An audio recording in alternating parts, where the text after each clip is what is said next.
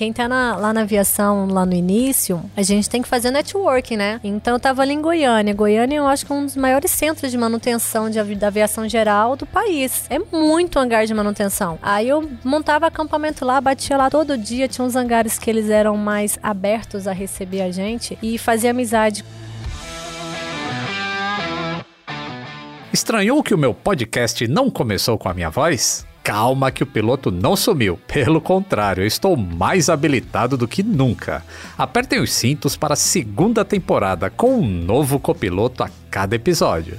E assim como acontece nos flydecks a 10 mil pés de altitude, a tripulação deste podcast vai conversar sobre carreiras, tecnologia, viagens, músicas, ah, e claro, aviões. Afinal de contas, compartilhar informações também é medida de segurança. E aí, já sabe quem está na cabine de comando comigo hoje?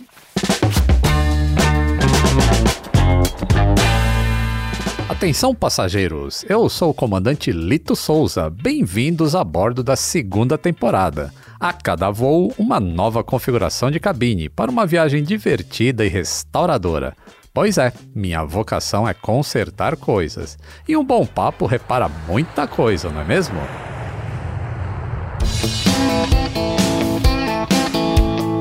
Atenção passageiros. Ideias em modo avião.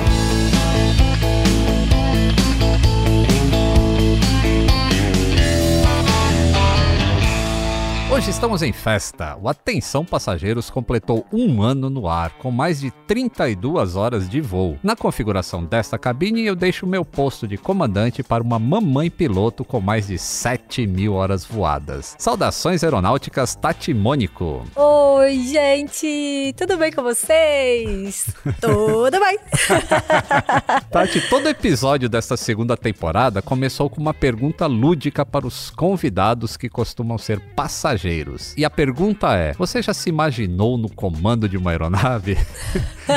Para você que é primeiro oficial, eu quero saber o seguinte: desde quando você se imagina no comando de uma aeronave? Olha, eu acho que desde quando eu nasci, né? Que a gente costuma falar que a gente não vira piloto, a gente nasce piloto. Então a gente já nasce ali querendo as quatro faixas, sentar na esquerda ali e comandar. e você achava que era inalcançável de onde você nasceu, de onde você surgiu? Lito, para mim era ser piloto de avião era igual ser astronauta da NASA. Porque eu nasci em Goiânia, mas eu morei até os 3, 4 anos na fazenda, lá na roça mesmo, interior de Mozarlândia. Vi os aviões passando e pensava, gente, qual será a visão lá de cima? Mas pra mim era tipo missão impossível mesmo. Hum. Tava longe. Voltando ao campo hipotético, qual aeronave que já está aposentada que você gostaria de ter comandado? Concorde. Ah.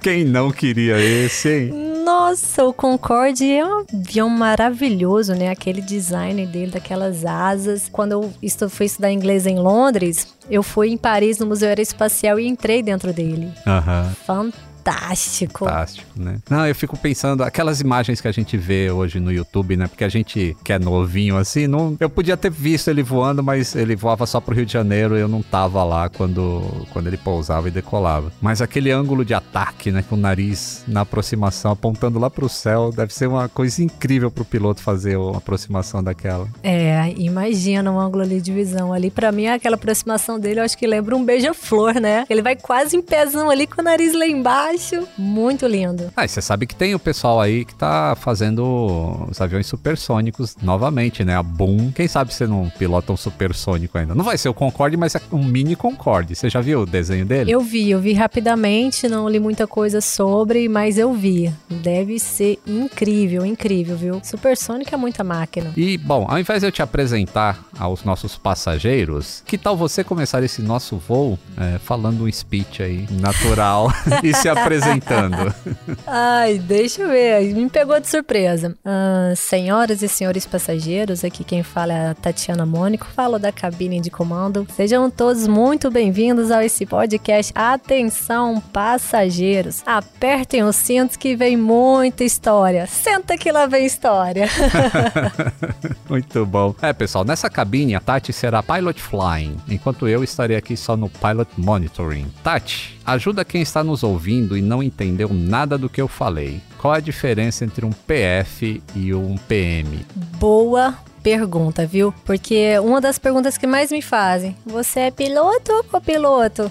Gente, quer matar alguém e falar isso? A diferença na cabine é cargo comandante e copiloto, mas depois que fechou a porta, ele vai alinhar para decolar, já é pilot flying e pilot monitoring. O pilot flying pode ser tanto o comandante quanto o copiloto, depende da escolha do comandante. Às vezes o comandante pergunta: "E quer fazer essa etapa? Quer fazer qual etapa?". Então, o pilot flying é quem vai pilotar o avião, quem vai segurar no manche, na manete de potência ali e vai comandar o avião. E o pilot monitoring vai ficar monitorando os rádios, vai falar com os controles durante todo o voo e também monitorando os instrumentos. E cada área, o pilot flying ou pilot monitoring tem sua área de responsabilidade ali no cockpit, nos instrumentos. Muito bem. Qual que é a sua etapa de voo favorita? Você como pilot flying? Olha, como pilot flying, eu adorei chegar em Santiago, no Chile. Aquela descida ali atravessando a cordilheira é hipnotizante. Pousar ali também foi maravilhoso. E outra realização profissional para mim foi fazer o pouso nos Estados Unidos. Aham. Às vezes pode ser besteira, muitos falam assim: ah, mas você foi de 3,7, um corredor só. Gente, pra mim, o que eu pousei ali, olhei pra um lado, olhei pro outro, tô nos Estados Unidos pilotando,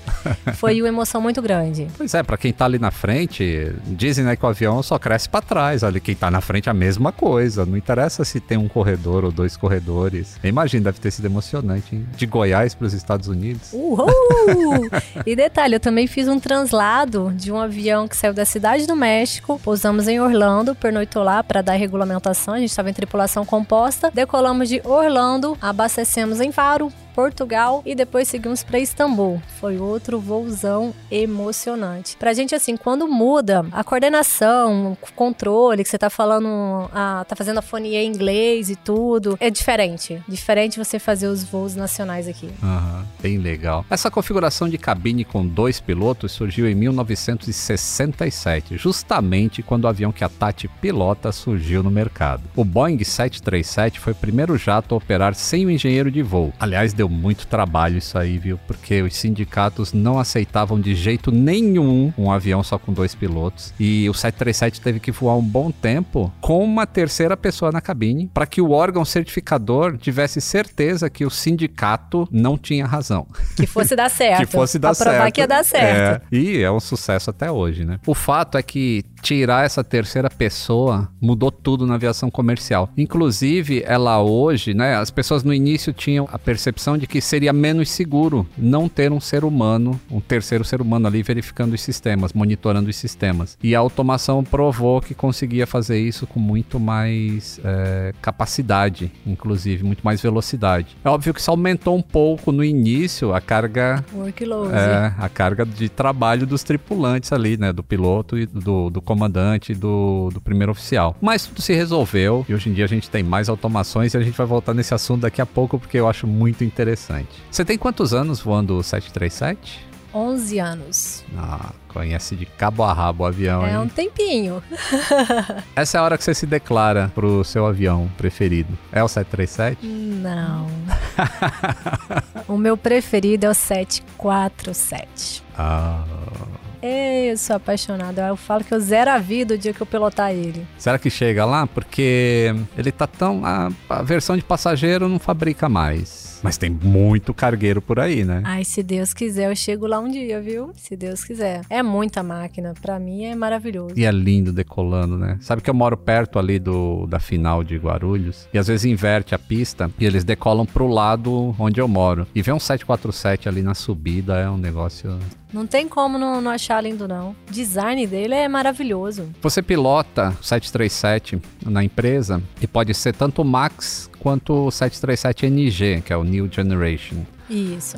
Sendo que o New Generation é uma geração anterior à do Max, tá, pessoal? Só pra deixar claro isso. você sente, assim, é, qual que você gosta mais? Ou quais seriam as diferenças, assim, do ponto de vista de, de um piloto que tá ali na frente? Então, pra mim, o eu prefiro o Max. Além do Max ser as aeronaves mais novas que estão chegando, ele é mais silencioso. Aquelas telas enormes ali na sua frente é muito, muito linda. E o comando do Max, eu não sei porquê.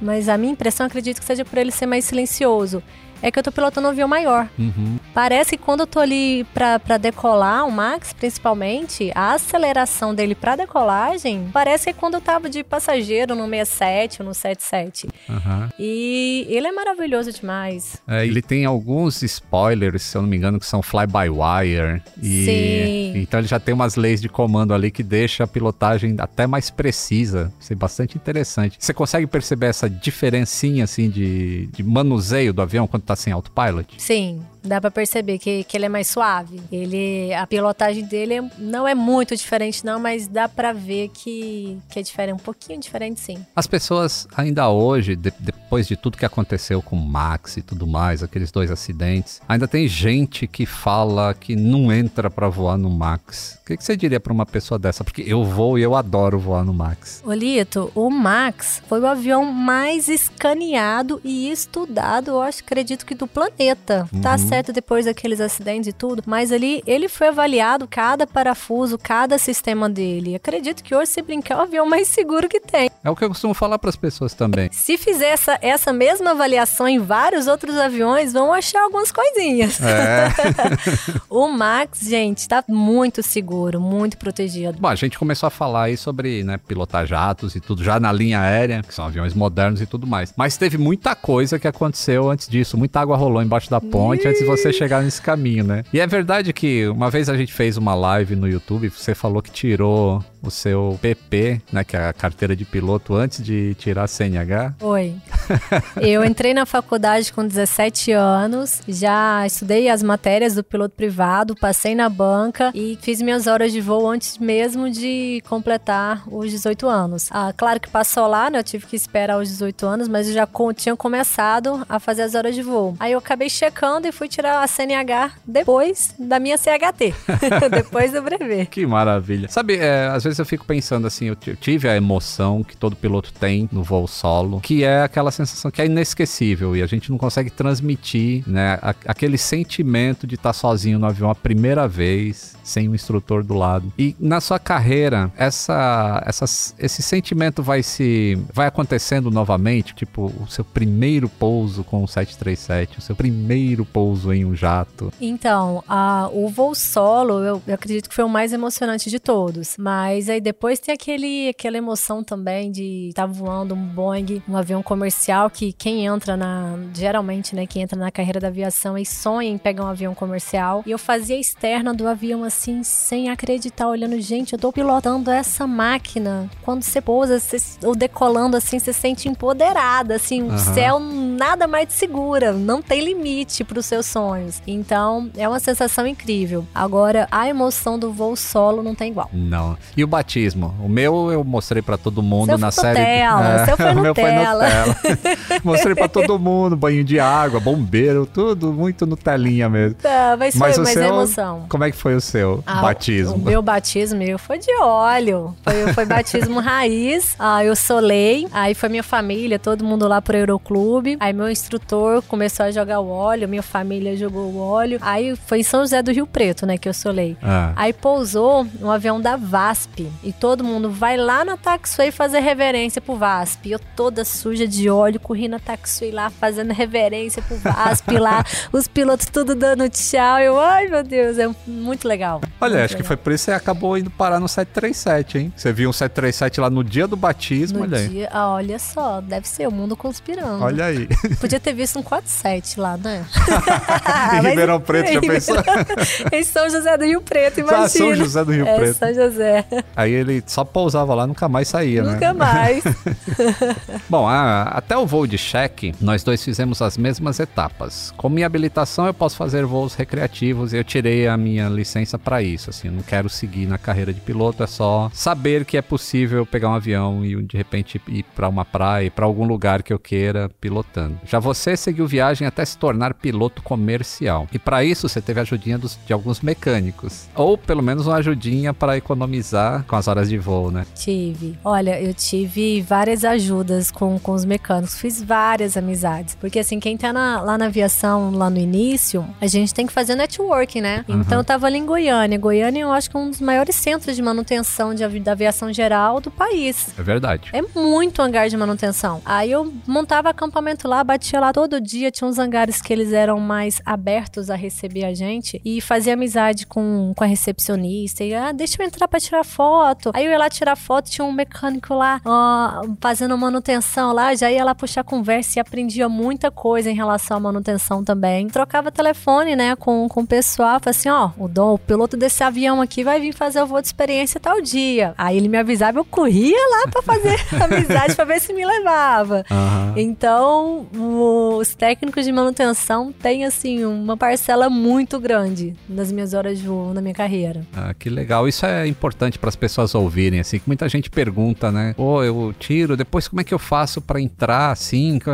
É, é isso, é network, é estar lá no aeroclube direto, tentando pegar uma vaguinha. Depende muito, eu acho que é uma das profissões que mais depende de você mesmo encontrar É. o seu caminho e aguentar, né? E ser perseverante, porque é muito difícil você conseguir É crescer. muito difícil, é muito não que a gente toma. Muitos olham assim pra você, o que, que eu tenho com isso? Eu tava ali pedindo ajuda pra fazer umas horinhas de voo. Tem muitos que não estão nem aí. Mas quando você faz a sua parte, o mundo conspira. E Deus colocou dois anjos na aviação pra mim, que um me salvou na, na, na aviação geral e outro me ajudou, me salvou aí na linha aérea. Aham. Eu falo que Deus coloca as pessoas certas quando você tá preparado e faz sua parte aí pra tudo acontecer. Mas não pode desistir, porque não. Ah, aí eu fui, dei a, falei isso no meu canal, né, Lito? Ah, vai no- nos, nos hangares de manutenção, onde o pessoal guarda os aviões e faz um network, pede pra tirar uma foto. Ah, deixa eu tirar uma foto. Aí no outro dia a pessoa já vai te reconhecer e, ah, deixa eu fazer tal coisa. E vai indo. Uhum. Aí um, um seguidor meu falou assim: Ah, eu fui lá no campo de Marte e não deixaram eu entrar. Eu, tá, só foi uma porta que não abriu pra você. Quantas fecharam na minha cara, quantas não abriram? Exato. Eles acham que assim, nasci, tirei o brevet. E fui, pulei pra dentro do Boeing. Ah, tem muito chão, tem muita farofa. Tem muito não. E, e essa história, ela é comum pra todo mundo que tá no comando hoje de uma aeronave. Você pergunta como é que foi o início? Cara, pô, recebi tanto não que, se, que era pra eu ter desistido já no, no quinto não. Mas É. você persevera e você chega lá. Exatamente. Você tem ideia de quanto é uma hora de voo hoje em um Cessninha? Ah, eu acredito que deve ser uns 450, 550 por É. aí. Das mais É. em conta. É. Eu paguei num bueiro, na época, 180 reais a hora do bueiro. Olha, pagou bem lá. ah, 2003, né? É, faz tempão. Ah, e é, então quando a gente coloca a inflação, né? É. E a Tati falou bueiro aí, pra quem não sabe, não é um bueiro de rua não, tá? É um aeroboeiro, que é um avião argentino que formou muito, forma ainda muita gente no Brasil. Um avião antiguinho ali, entelado, não é nem de, de metal. E Isso. É um grande formador de piloto, porque tudo depende ali do seu pé e mão o tempo todo, né? Exatamente. E o bueiro, a gente costuma brincar também que quem fez no bueiro é o voo raiz. É, Porque te falar pra pousar aquele bueiro, nossa senhora, apanhava demais. é, o bueiro tem uma rodinha lá atrás, pessoal, e ele fica... é, as rodas maiores estão na frente e a menorzinha fica na cauda, ao contrário dos aviões mais modernos, que a rodinha do nariz fica na frente. Então, a, a característica de pouso dele já é diferente, né? Sim. E eu com meu gigantismo, né, de 1,64m, tinha que usar uma almofada desse tamanho pra Poucos- conseguir enxergar mais ou menos. Foi engraçado. Mas é- são essas dificuldades que forja você a se tornar um... Vai Ter fortalecendo. muito mais habilidades, né, no voo. Isso. Incrível. Não tem jeito, ninguém fica bom com moleza. Não, é, é no dia a dia, na luta, é aprendendo ali. Cada, cada vez você aprende mais. É igual andar de bicicleta. Antes da gente sair da aviação executiva, o que, que você mais gostava de pilotar em avião pequenininho, assim? Ou pode, pode ser jato também. Não, o que, que eu mais gosto no avião pequeno é que nele que você realmente sente o voo. Ascendente, turbulência. Que piloto gosta, né? Sim. Aquele friozinho na barriga. É. Aí já até faz um cariozinho, cariozinho no avião. Oa, calma aí, calma aí. então, o, a aeronave menor, ela te dá essa sensação melhor do voo. Mas aí também quando você vai voar aquela máquina, daquele motor, turbina e tudo, é uma delícia também. Mas aí já a sensação do voo é diferente. São prazeres diferentes. É, é por isso que ela comanda um 737, porque ela nunca parou de estudar. Seguiu daí da aviação executiva e tirou uma licença, porque tem uma licença específica para a linha aérea, uma, uma certificação PLA, né? Isso, isso. O que, que foi mais desafiador para chegar na linha aérea? Acumular hora?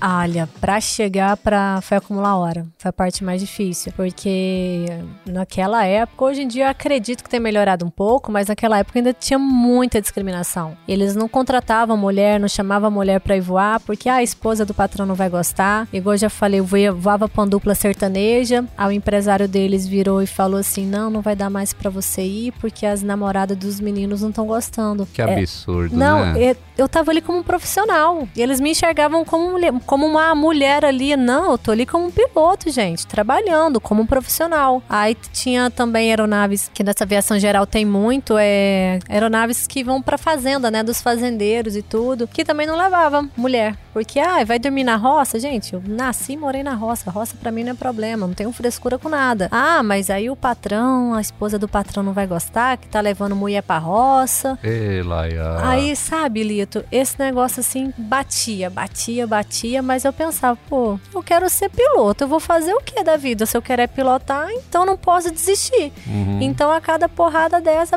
caía e levantava, caía e levantava. E por não ter desistido, eu consegui.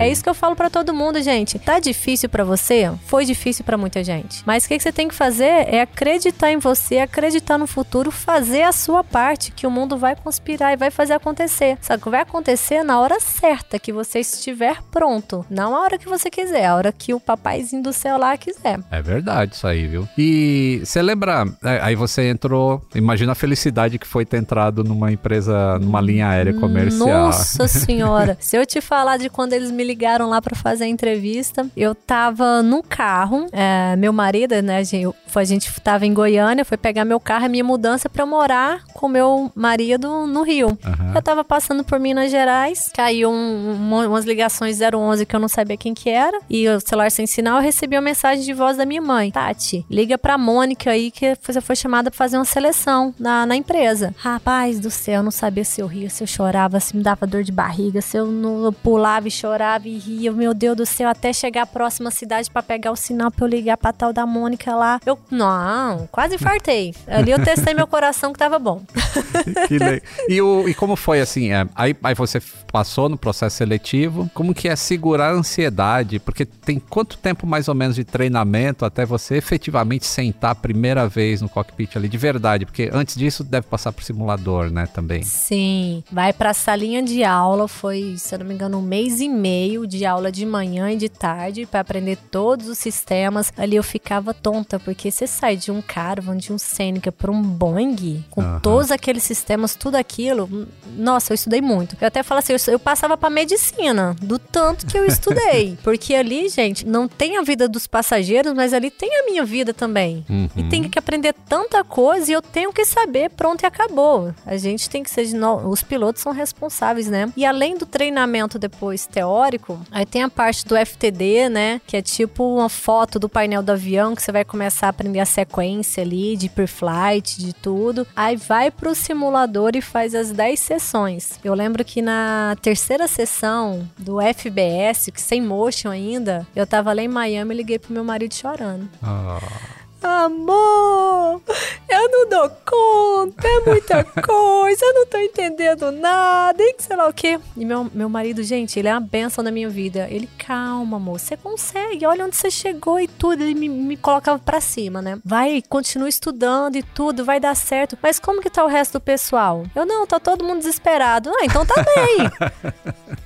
Porque assim, até as coisas se encaixarem, você entender a lógica do sistema, vai um tempo. Aí na quinta sessão eu já tava indo quase com o pé nas costas. Aí você termina as 10 sessões, faz o check ANAC do simulador, aí depois você vai pra rota. Só que você ainda tem que fazer as horas de observador no jump. Não lembro quantas horas eram, se eram 30 horas, 15 horas de observador. Aí depois você vai pra direita e sempre tem o safety atrás, o terceiro piloto. Aí quando libera o safety já é opa, já liberou o safety. Aham. Entre fazer o curso e estar livre, checado na rota, eu acho uns seis meses. Olha só. E o pessoal acha que é molezinha. Hum, rapaz. e esses céu. são seis meses de estudo, moçada. Vocês não têm ideia. Não tem. E assim, não é só.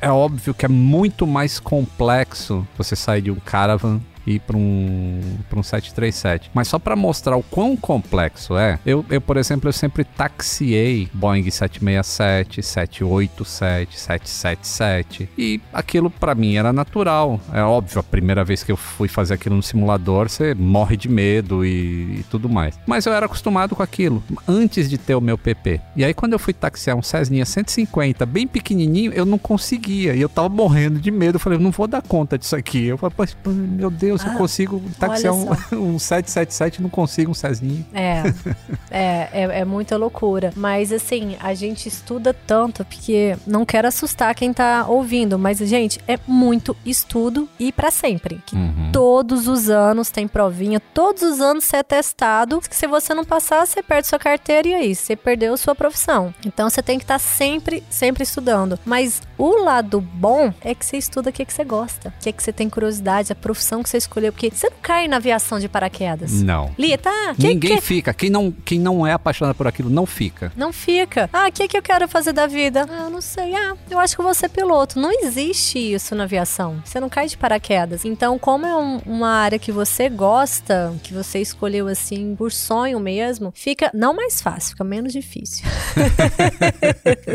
Quando você tá já na linha aérea, você costuma voar muitas vezes com a mesma tripulação, ou isso tá sempre virando? Explica assim rapidamente, se, se for possível, como que é uma escala de voo, porque agora em época de Covid, por exemplo, tá um inferno, né? Então, quando eu entrei na linha aérea, a empresa tinha base somente em São Paulo. Então, era todos os pilotos da empresa base São Paulo. Então, era raríssimo voar com a mesma tripulação. Aí, eu fiquei, eu fiquei, eu acho um ano e meio no máximo, base São Paulo, e já abriu base Rio. E como eu moro no Rio, pedi a base Rio. Aí, como a base é menor, você acaba voando mais com a mesma tripulação, com o mesmo Hum. comandante, tudo. Assim, até eu adoro olhar com quem que eu vou voar, né? Aí eu olho assim e falo assim, ai, que legal, vou voar com tal pessoa. Então você acaba conhece. A gente tem um grupo de caronas do lado, lá do Rio, da Zona Oeste, que a gente posta lá carona que todo mundo se conhece, dá carona ali pra todo mundo que tá indo pro aeroporto. É muito maneiro. Ah, que legal. E você opera mais no Galeão ou no Santos Dumont? Olha, eu tenho feito mais Santos Dumont, só que Santos Dumont é operação exclusiva do comandante. Hum. Então eu fico de monitor.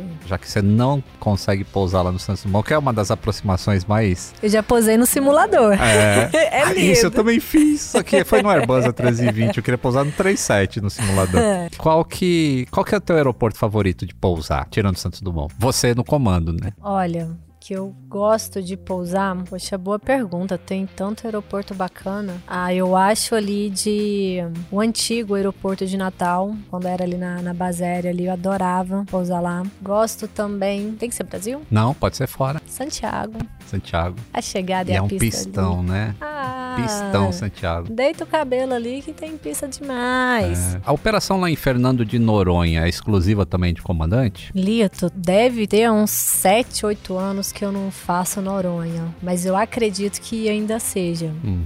É de Acredito não que ainda precisão seja. lá ainda, né? Bom, agora tem a Renave também, mas continua sendo. É, eu não sei nem, nem quais são os procedimentos que tem lá, porque tem uns 7, 8 anos que eu não faço Noronha. Eu acredito que seja base Brasília, porque agora, como dividiu em bases, a gente fica muito tempo sem fazer certa cidade. Uhum. Eu, por exemplo, tô louca pra ir lá em Belém comer um, tomar um sorvete de tapioca de Belém.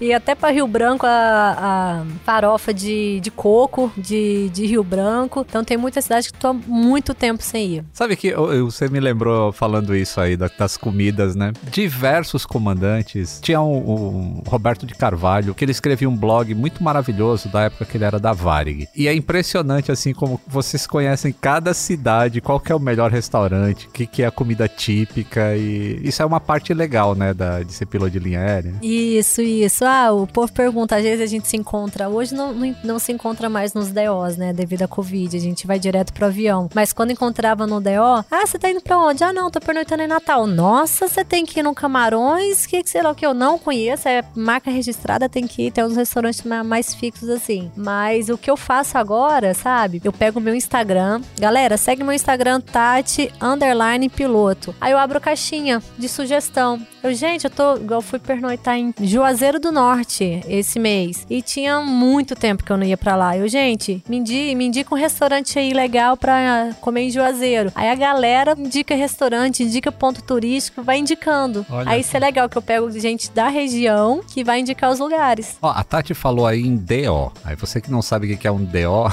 é o despacho operacional de voo. O que, que acontece lá dentro de um DO? Explica só um pouquinho assim, tipo, ó, você vai fazer um voo de Rio de Janeiro para Juazeiro. Aí você chega no DO, o que que tem lá? Então, é boa pergunta. O pessoal fala assim, o que que é DO? Ah, num DO, a gente se apresenta, tipo assim, bate o cartãozinho lá, né, para falar que você chegou pro voo. A tripulação vai se reunir, a gente vai se apresentar ao comandante. O copiloto e os comissários têm que se apresentar ao comandante, comandante fulano, copiloto Tatiana, faço parte da sua tripulação. Aí o, os pilotos, eles vão lá com o DOV para pegar a navegação do voo, ou seja, vai pegar o quanto que o avião vai de combustível, qual rota que vai fazer, vai pegar a previsão do tempo de chegada, previsão de rota, se tem turbulência, se é previsto desvio e tudo, vai pegar toda a documentação lá, o comandante vai fazer o briefing com a tripulação na, no DO e a gente segue pro voo. Olha aí, agora você já sabem o que, que é um DO. Eu ia bastante em DO, assim, que eu gostava de. Isso na época da Varig ainda. Pra ver o pessoal conversando lá, porque é um ambiente bem descontraído, né? Tem pessoal que tá de reserva, tem pessoal que tá ali Isso, esperando é, ser acionado. Chegando e saindo, e você vai para onde? Ah, que legal! É muito é divertido reencontrar a galera lá. Bom, você já comprovou que tem muitos aerococos circulando aí no seu sangue. Além de ser uma profissional extremamente competente, tem até um Aviões e Músicas Awards no currículo currículo. Aqui no podcast eu ainda procuro saber mais uma informação muito relevante sobre o meu copiloto: a aptidão para o setor de manutenção. Ixi! Você tem talento para consertar alguma coisa? Olha, consertar, eu acho que até não muito, mas a coisa que eu mais adoro é comprar um equipamento, pegar o manual e montar. Esses dias, esses dias eu tem um tempinho, comprei uma bicama para os meus filhos que e fui montar ela. Eu peguei o manualzinho e montei a cama todinha. Ela vinha, ela vinha até com as ripas separadas. Montei ela todinha. Então, coisa que eu mais adoro é montar. Pegar manual e montar uhum. as coisas. Aí quando a gente compra alguma coisa, meu marido fala assim, eu, eu tô saio de voo e volto, fala assim, uai, você não montou ainda? Não, você que adora manual, pega o manual e vai lá montar. o pessoal da aviação adora o manual, né? Que eu também sou assim, cara. Ah, compra um carro novo. Você tem que pegar o manual pra você aprender a mexer no multimídia, né? Meu marido vai lá fuçando, faz tudo. Eu, amor, ó, sabia que esse carro faz isso? Esse negócio faz isso? Ah, não sabia por quê? Porque fuçando assim você não vai achar, você tem que ler no manual. Exatamente o que eu falo pra Mila também. e uh, eu vi, assim, no, no seu dia a dia, você, a sua interação com os spotters que são é o pessoal que fica em aeroporto tirando foto de avião, é bem interessante, assim, dá o chauzinho na janela e tudo mais. Como que é a sua relação com o pessoal da manutenção? Ah, eu adoro, adoro todo mundo. E chego lá embaixo, bato papo, converso e tudo. Não para falar que a mulher é melhor e tudo, mas quando é uma mulher lá, eu comando, posso falar com a Manu? Aí achando que a Manu chama eu, oi, que legal! Cumprimento, eu acho o máximo. Tá aumentando muito também o número de de mulheres, né? Tem, na, na manutenção. Na tá. manutenção. Mas ah, eu acho o seguinte: a gente tem que tratar com respeito e carinho todos. Porque ali cada peça é fundamental. Todo mundo é importante. Sem o, o Orange Cap, o voo não sai. Sem quem vai controlar o embarque, quem vai fazer o embarque, se não tem embarque, não, o voo não sai. Então ali todo mundo é importante. Que a galera tem que entender e enxergar, mas eu acho que nem, nem vejo tanto problema entre pilotos, manutenção, Dove, nada não. Porque eu vejo mais trabalhar em conjunto, mas o pessoal tem tem que entender que é uma equipe. E quando a equipe trabalha junto, o voo vai mais certo, com mais segurança e vai mais sai mais leve, né? Vai. O serviço ali, quando você tá com a tripulação alta astral, é outra história. Vai assim, ah, esse voo não podia acabar.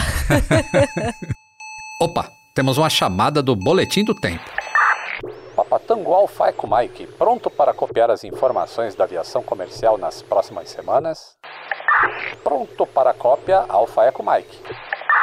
A fabricante de aviões Boeing prevê a necessidade de 600 mil novos pilotos nas próximas duas décadas. A notícia parece boa, né? De mercado em expansão. Mas a informação acompanha um ponto de preocupação. É que, de acordo com o mesmo estudo, daqui a três anos vão faltar ao menos 34 mil pilotos para operar jatos comerciais em todo o mundo. A solução pode estar numa opção que já parece o futuro da aviação comercial: cabines de comando com apenas um piloto. Como passageiro, você ainda não precisa se preocupar. Nada na aviação muda do dia para a noite. Essa hipótese de operações com apenas um piloto é possível apenas com o investimento em tecnologia e novos treinamentos da tripulação em solo. Para entender o futuro, vamos passar por uma breve linha do tempo de como eram as cabines de comando em aviões comerciais. Na década de 50, quando as companhias aéreas passaram a operar com os primeiros jatos, como o 707 e o DC-8, o flydeck poderia ter até cinco pessoas. Além dos dois pilotos, ainda eram necessários um operador de rádio, um navegador e um engenheiro de voo. Graças à evolução técnica dos aparelhos de comunicação e dos sistemas de navegação, aos poucos funções humanas foram sendo sendo substituídas por máquinas. Como eu já disse no papo com a Tati,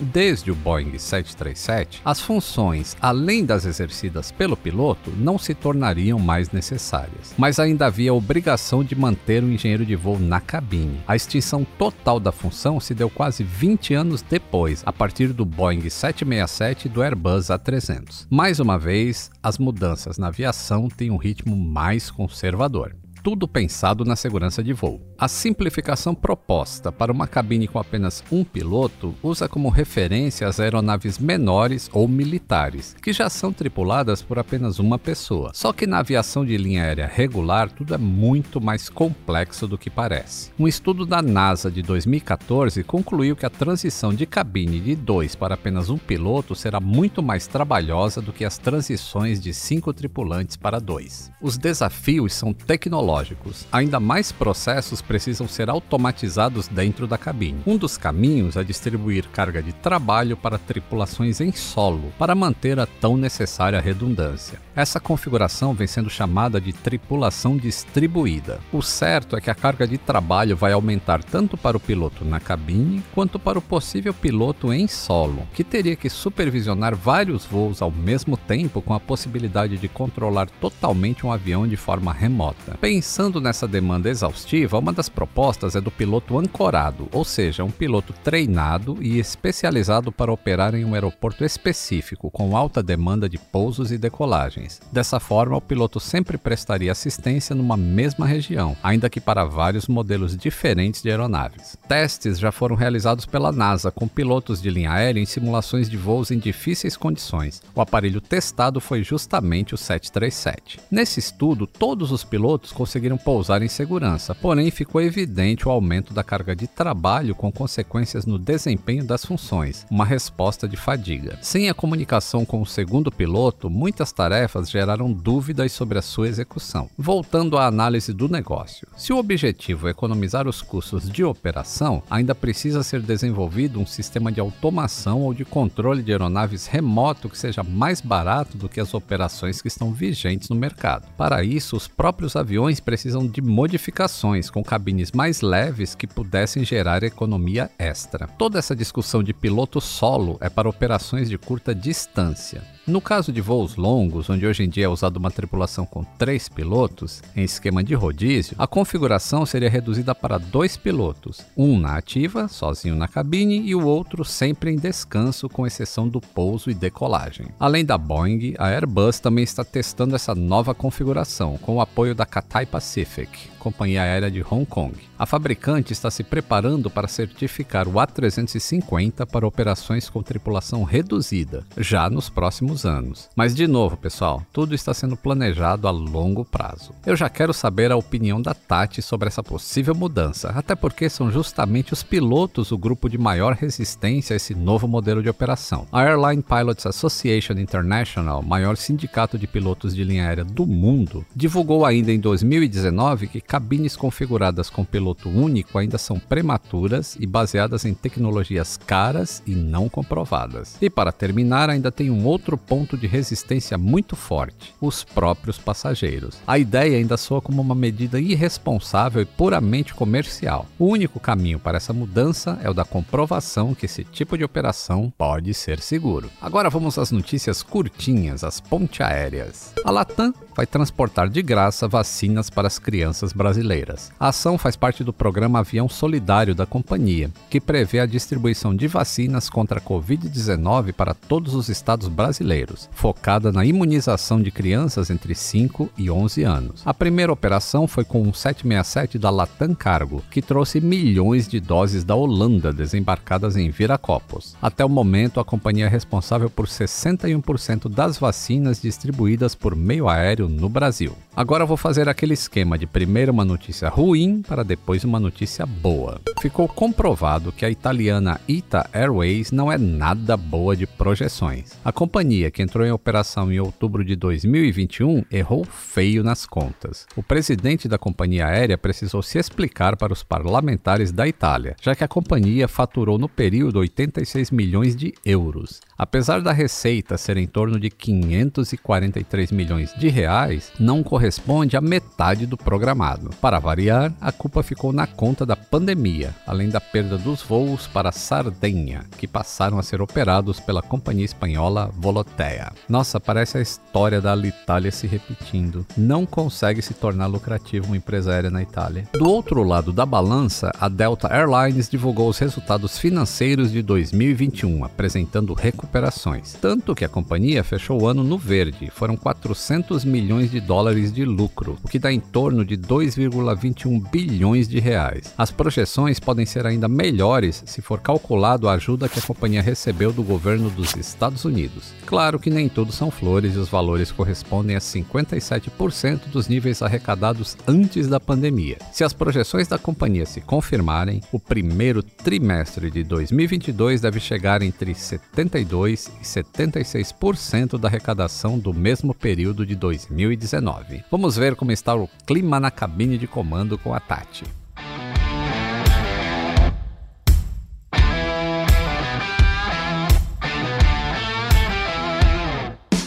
Estamos de volta à cabine de comando com a primeiro oficial Mônico. Tati, você está numa fase mais turbulenta da vida ou em céu de brigadeiro? Dependendo do ponto de vista.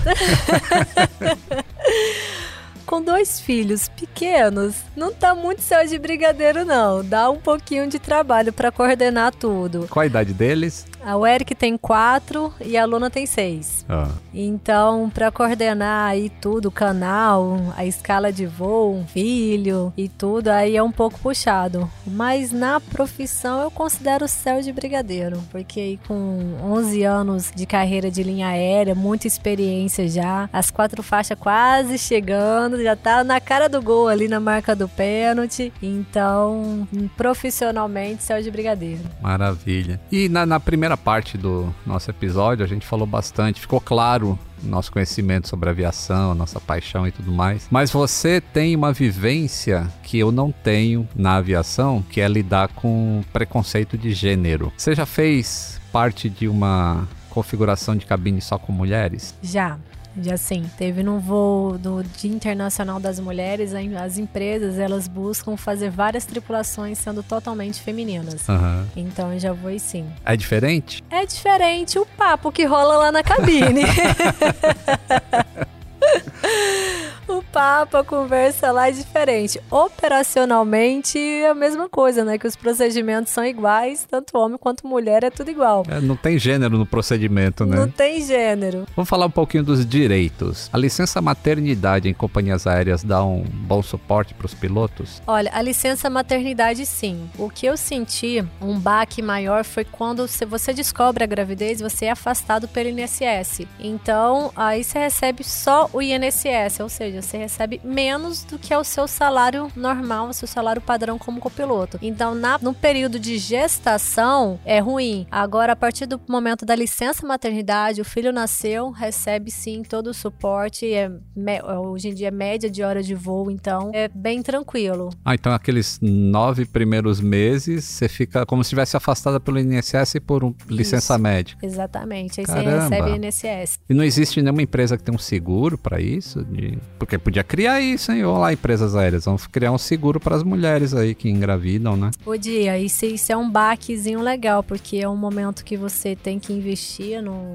no quarto do filho, né? Fazer as compras lá do nascimento e tudo. E é um baquezinho legal. Agora, até eu cheguei a procurar algumas agências bancárias, tem tipo seguro de carteira, só que não cobre gestação. Hum. Algumas empresas têm associações que você se faz presente ali e você recebe tipo um seguro de carteira como se fosse dos bancos, só que também não cobre gravidez. Caramba. É, então nesse momento da gestação é um pouco trabalhoso, um pouco chatinho. Sei nem o que falar. É, você descobre a gestação, aí você fica os 15 dias de DM, aí você manda documentação e tudo, que mostrando que você tá grávida, a empresa te afasta pelo INSS. Que coisa, hein? E durante a amamentação, a escala suporta isso? Então, aí pela CLT a gente tem a escala amamentação. Até o, o, filho completar um ano de idade, aí tem alguns benefícios. Aí eu tava com receio de perder fases dos meus filhos crescendo, engatinhando e tudo. Mas a escala amamentação é super tranquila. É você não pode ficar de reserva, porque você pode ser acionado para pernoitar e escala amamentação não pode pernoitar. Você não fica de sobreaviso, porque pode ser acionado para pernoitar também. A jornada não pode passar de 8 horas e tem uma folga a mais por semana. Ah. Então, o máximo que eu ia, Base Rio, o máximo que eu ia era em Foz do Iguaçu, Brasília e Salvador. Era o mais distante que eu ia. E voltava, então rapidinho tava em casa. Interessante. Agora, é,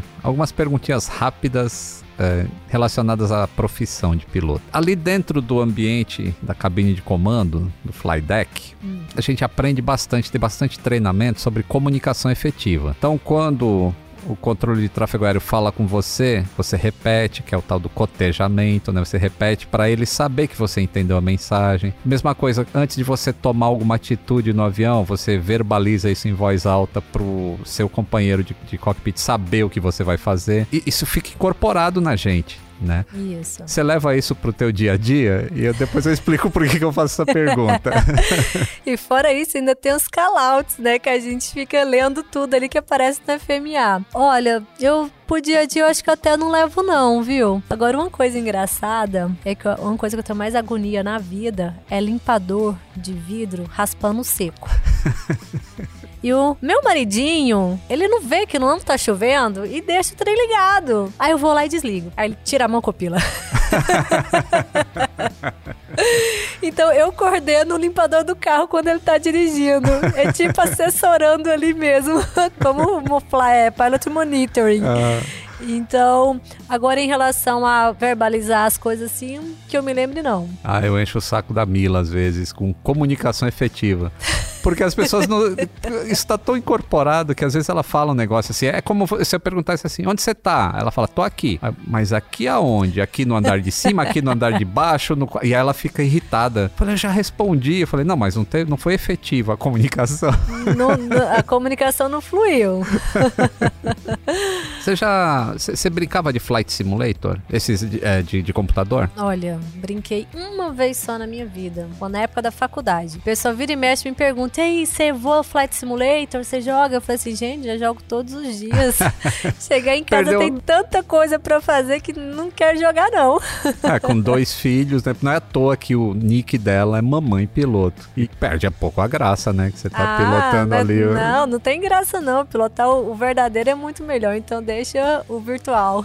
Você tem alguma história curiosa que você já ouviu na fonia? Ah, às vezes acontece na fonia de o piloto fazer speech, né, na frequência do controle, em vez de fazer na frequência dos passageiros. e o controle fica ouvindo tudo, né? Fica ouvindo tudo. E eu também já falei errado, que, gente, ah, no nosso painel de rádio, nós temos vários suítes ali de microfone pra você selecionar aonde vai sair o seu microfone quando você apertar o PTT, né, o Press to Talk. Então, você tem lá do frequência do rádio 1, do rádio 2, do rádio 3, e tem lá do outro lado, tem pra falar com os comissários, pra falar com a manutenção, e tem lá pra falar com os passageiros. Se às vezes você esquece de mudar de um pra outro, você acaba falando a frequência errada. É. Eu já falei errado, achando que tá falando com o controle, já falei com o passageiro e, e vice-versa também. Mas hoje em dia eu presto muita atenção, porque quando eu falo daquele dia na briga, ah, não, falei errado. E esse é um dos erros mais comuns, assim, que tem Ah. Muita gente. Isso é normal acontecer, porque realmente é muito botão ali, né? Na hora que você tá no workload ali. Sim, e às vezes você ac- acaba de falar com o controle, aí tem que falar com o passageiro, aí você já você, na cabeça vai um pouco mais, ah, você esquece de mudar o switch do microfone ali, mas é, isso não dá em nada, isso é normal. Teve algum piloto assim que você conheceu que te inspirou ou serviu de inspiração pra sua carreira? Hum, não. Na minha época, ainda mais que eu era lá do interior, hum, lá não tinha internet nem de escada. Foi quando eu me mudei pra Goiânia que tinha internet. Então, eu não tinha acesso a aviões, eu não tinha acesso à internet. Então, eu fui totalmente zerada pra profissão. Uhum. Lito, eu cheguei na faculdade, eu cheguei a pensar, poxa, será que eu tô escolhendo a profissão certa? Porque no que eu entrei na faculdade, os meninos sabiam tudo do avião. Sabia qual parte de motor, sabia tudo. Eu, gente, só sei que aquilo ali é um avião. Não sabia nada. Então eu entrei totalmente zerada. Acabou que eu tô na linha aérea e teve muitos que acabaram desistindo. Os que sabiam muito de avião acabaram desistindo da, da profissão. Mas assim, como eu não tive acesso à internet, né, no meu começo lá, eu não tive ninguém pra me inspirar, não. Você já sobrevoou a cidade que você nasceu? Meu sonho, o sonho da minha vida é pousar em Mozarlândia. Olha. Sonho da minha vida. Andei voando na executiva, não passei. Às vezes fazendo a rota, acho que é Brasília, Manaus, a gente passa 40 milhas de Mozarlândia. Aí eu pego o designativo lá do aeroporto, na verdade nem tem no FMC. Eu pego as coordenadas, no Rotaer, eu pego as coordenadas do aeroporto, insiro no FMC, pego o ponto pra ver se- onde que tá. Ah, Então eu já vi Mozarlândia assim a 40 milhas do lado. Mas meu sonho é pousar lá. Olha. Não precisa ser de Boeing, gente. Claro que lá não cabe um Boeing. Mas, poxa, ia ser emocionante. Eu- esse foi um sonho que eu consegui realizar. Que quando eu tava. Eu estudei no Guarujá, né? Na base aérea de Santos. E eu ficava vendo aviõezinhos ali, helicópteros. E na quando eu fui fazer o PP, quando eu fui fazer navegação, obviamente não podia fazer navegação para Santos, assim, não fazia parte do currículo da, da escola, mas eu falei com, o- com o coordenador da escola. Ele falou, mas não pode pousar lá em Santos, tem que ter autorização da, da Força Aérea, porque ainda é uma base aérea. Eu entrei em contato com o comandante da base aérea, ele autorizou. O único se- senão é que não podia abastecer lá, mas Sim. eu fiz a minha primeira navegação para Santos e pousei lá. É uma Ah. emoção incrível. É, eu não consegui ir pra Mozarlândia, mas eu tirei meu brevet em São José do Rio Preto. Tentei fazer uma navegação pra Goiânia, mas o mau tempo impediu a gente. A gente teve que voltar pra Rio Preto. E agora, meu primeiro pouso de Boeing em Goiânia foi quase um voo solo. Em que eu pousei lá de Boeing, passando dos lados dos hangares que eu montava acampamento, que eu tomava não, que eu conhecia a galera lá. Foi legal. Ah, maravilha. E a aviação, ela contribui bastante, ah, ou está contribuindo bastante pro, pro combate à Covid, né? Transportando vacinas. Sim. Você já fez voo que transportou vacinas, assim? Dá, Já. dá aquele orgulho de tô ajudando ó, Já. os brasileiros. Tanto transportar as vacinas quanto transportar, transportar órgãos. Trove. Olha, Transporte de órgãos vitais. Eu, eu acho o máximo pensar que a gente está salvando vidas, está levando. e como passageira você viaja bastante? Nem tanto. Como meus filhos são muito pequenos, ainda dá muito trabalho viajar com eles. Então, no máximo que eu vou, vou para Goiânia ver minha mãe, mas eu não viajo tanto como passageira, não. E como eu moro na base, então o meu trabalho também sai e volta da minha casa. Então, não vou tanto de passageiro, não. A gente lá no início a gente falou do excesso de automação e tudo mais, né, do- no, no cockpit, que isso melhorou bastante a segurança. Mas hoje tem já fabricantes falando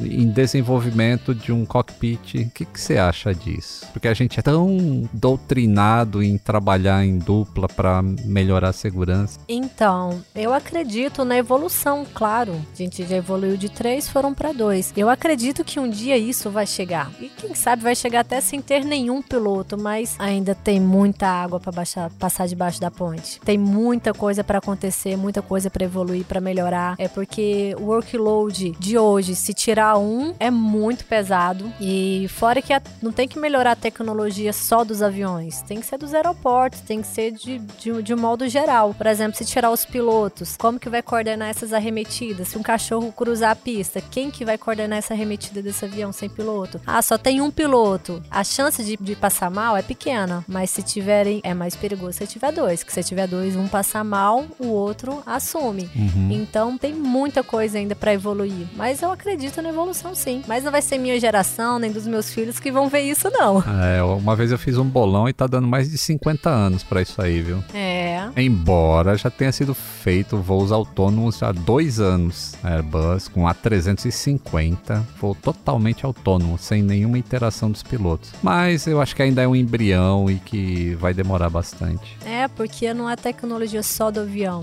tem que ser do aeroporto. Do controle de tráfego do aéreo. controle, Né? de tudo. A população confiar, acreditar, tem, tem, um, tem um caminhozinho ainda. Uma curiosidade, quando é que ficou natural para você falar fraseologia padrão? Olha, eu lembro que eu ficava nervosa de falar na fonia. Lá tirando o PP e tudo. Dava aquele gelo na barriga. Gente, tô me escutando, será que eu tô falando certo e tudo? Mas saiu no, no automático mesmo, porque a minha aviação inicial, lá na aviação geral, eu voei muito picado. Um avião aqui, outro ali, tipo de aeronave diferentes e tudo muito picado. Foi entrar no automático mesmo na, na linha aérea. Quando precisa cotejar essas saídas loucas com a rota e tudo, aí Aham. vai no automático. Então é quando você acaba que vivencia mais. Quando você vivencia, acaba flui naturalmente. Essa é uma das maiores dificuldades que eu achei no, durante a. Só, fora o fato de você estar aprendendo a voar, um Junta avião, tudo, né? é, ainda se comunicar e onde eu tirei, que é São José dos Campos, é espaço aéreo controlado direto. Então é muita conversa, até aprender a, na hora que chamar o, o, o solo para sair, já mandar o atis. É, eu lembro quando voava na aviação geral, nossa, saía voo para São Paulo. Meu Deus, a gente vai para São Paulo. Hoje em dia é com o pé nas costas. Experiência demais, né? É. Para encerrar, se você pudesse escolher uma música para ouvir pilotando, se pudesse, né? Não pode, viu, pessoal? Mas se pudesse ouvir ali pilotando, qual seria? Olha, eu sou totalmente fã de sertanejo, né? Por exemplo, toda vez que eu tô indo pra Goiânia, na descida ali eu fico cantarolando. Ê, Goiânia! Não dá pra segurar a barra, então eu voltei. Eu, como cantora, gente, eu sei que eu sou uma ótima piloto, meu marido me fala isso. Mas eu amo aquela música na voz do Valdones. Voar, voar, subir, subir. Ah, Valdones. Você precisa chamar o Valdones para esse podcast, viu? Precisa. Eu adoro ele. Gente, ele me fez cada pegadinha na live que eu fiz com ele. Eu caí em todas. muito, muito ele gente é um boa. ele tem aquele humor de lá do Nordeste que né, Tem, é maravilhoso. tem. Atenção, passageiros, vamos iniciar o nosso procedimento de descida. Sente-se ainda mais confortável e aumente o volume do seu som. Comandante Mamãe Piloto, nosso papo está chegando ao fim. Em qual aeroporto você gostaria de estar pousando agora, como passageira? Vixe, agora com a minha família, eu acho que um Cancún vai bem, um Punta Cana. Com a família passear, vai Hum. Já vi bem. que gosta de praia, hein? Adoro. E em qual modelo de avião você gostaria de estar aproveitando o conforto de uma primeira classe? 747. A rainha. a rainha, sem sombra de dúvidas. Tati, muito obrigado por esse bate-papo muito gostoso que a gente teve aqui. Obrigado por ter participado do Atenção Passageiros e pode dar sua mensagem final e suas redes sociais aí pro pessoal te acompanhar, que é, sensacional. Ah, Lito, obrigada, Aviões e Músicas, obrigada, Lito. Obrigada a todos aí que tá me escutando. É uma honra ter sido convidada aqui para esse podcast. Aproveitando aqui, galera, me siga no Instagram se você gosta de aviação, gosta de saber da rotina de do dia a dia de um piloto de linha aérea. Eu posto tudo lá, Tati, arroba Tati, underline piloto. É o meu Instagram. E o Mamãe Piloto no YouTube. Eu tô sempre postando curiosidades lá, novidades da aviação. E a rotina também. E eu gosto também de mostrar que é possível conciliar a maternidade com a aviação. Porque o número de mulheres na aviação só cresce. Maravilha! Atenção, passageiros, chegamos ao nosso destino. Toda quinta-feira, um novo voo te aguardando no Globoplay e em todas as plataformas de áudio digital. Antes de desembarcar, não se esqueça de seguir o podcast no Spotify ou na Amazon Music, assinar na Apple Podcasts, se inscrever no Google Podcasts e Castbox ou favoritar na Deezer. Assim você não perde o check-in para o próximo Atenção Passageiros. Para mais histórias de aviação, me encontre no YouTube, Instagram, Twitter ou TikTok, sempre como Aviões e Músicas. Atenção Passageiros é uma experiência de áudio criada por Aviões e Músicas em parceria com a Globoplay e coprodução com a Movie ID Filmes. Eu, Lito Souza, apresento cada um desses voos, com a coordenação de Mila Seidel e assistência de produção de Ana Beatriz Reis. Ivo Duran é o produtor executivo. Camila Lourenço faz o roteiro e produção, e Pedro Augusto faz a captação e edição de áudio. Até a próxima cabine! Tem sugestão de convidado? Deixe um comentário no meu Instagram, arroba aviões e músicas.